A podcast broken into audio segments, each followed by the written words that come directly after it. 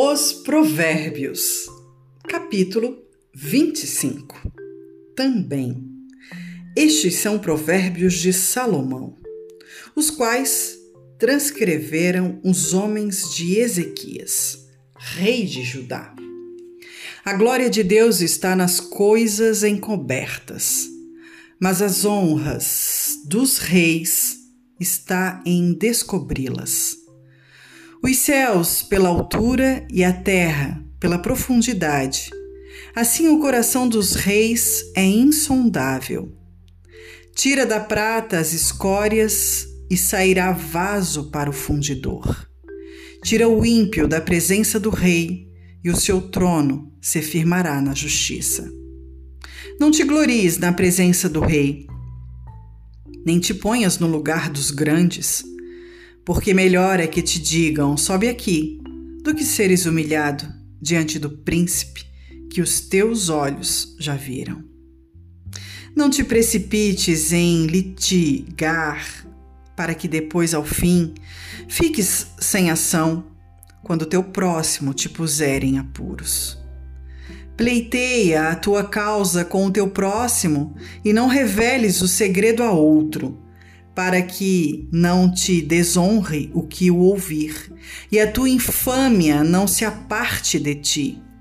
Como maçãs de ouro em salvas de prata, assim é a palavra dita a seu tempo. Como pendentes de ouro e gargantilhas de ouro fino, assim é o sábio repreensor para o ouvido atento. Como frio na neve, no tempo da cega. Assim é o mensageiro fiel para com os que o enviam, porque refresca a alma dos seus senhores. Como nuvens e ventos que não trazem chuva, assim é o homem que se gaba falsamente de dádivas. Pela longanimidade se persuade o príncipe, e a língua branda amolece até os ossos. Achaste mel? Come só o que te basta, para que porventura não te fartes dele e o venhas a vomitar. Não ponhas muito os pés na casa do teu próximo, para que se não enfade de ti e passe a te odiar. Martelo, espada e flecha aguda é o homem que profere falso testemunho contra o seu próximo. Como dente quebrado e pé desconjuntado.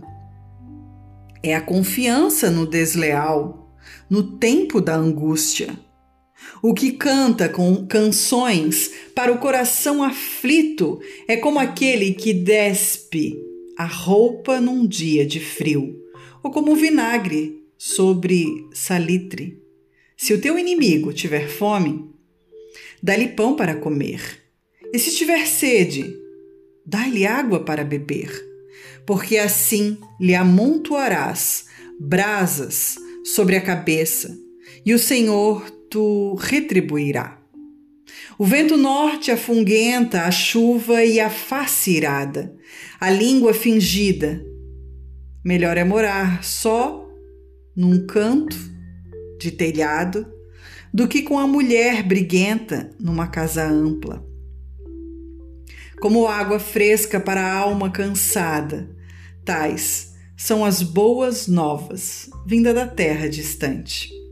Como fonte turvada e manancial poluído, assim é o justo que cede diante do ímpio. Comer mel demais não é bom. Assim, a busca da própria glória não é glória. Como a cidade derrubada, sem muro, assim é o homem que não pode conter o seu espírito.